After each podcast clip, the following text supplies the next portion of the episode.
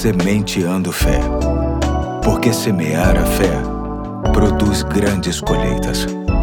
Olá, hoje é sexta-feira, dia 2 de junho de 2023. Aqui é o Pastor Eduardo e chamo sua atenção para mais um episódio da série Viver Bem com base no livro de Provérbios. Temos tratado nesta semana sobre o cuidado com as palavras, com base no texto que se encontra em Provérbios 10, 19 e 20, que diz: Quando são muitas as palavras, o pecado está presente, mas quem controla a língua é sensato. A língua dos justos é prata escolhida, mas o coração dos ímpios quase não tem valor. E hoje quero associar este texto com o que está escrito em Efésios 4:29 que diz: Nenhuma palavra torpe saia da boca de vocês, mas apenas a que for útil para edificar os outros, conforme a necessidade, para que conceda graça aos que a ouvem.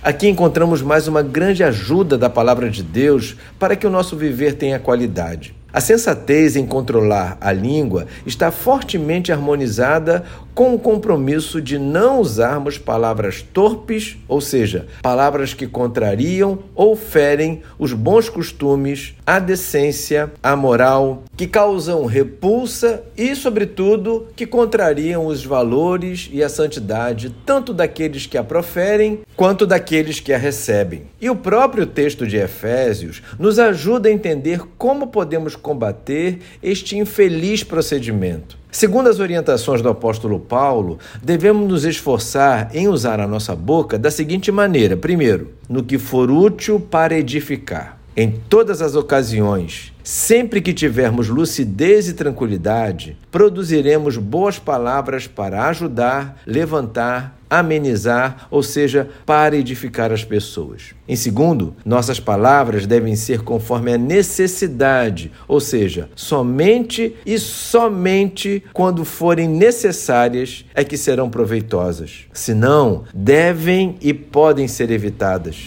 Isso será sempre sinal de sabedoria. Terceiro, nossas palavras devem conceder graça aos que a ouvem, ou seja, devem expressar amor incondicional, força, paz e conforto. Tudo aquilo que encontramos em Jesus podemos transmitir aos outros através da nossa fala. Com tudo isso, podemos entender que é preciso uma certa atenção no que falamos sempre. Um compromisso bastante desafiador, mas não se pode negar o quanto este assunto é importante para que vivamos bem. A semente de fé de hoje nos deixa esta missão: que nossas palavras sejam uma bênção, úteis para edificar a todos por onde passarmos. Hoje fico por aqui. Amanhã tem mais, se Deus quiser.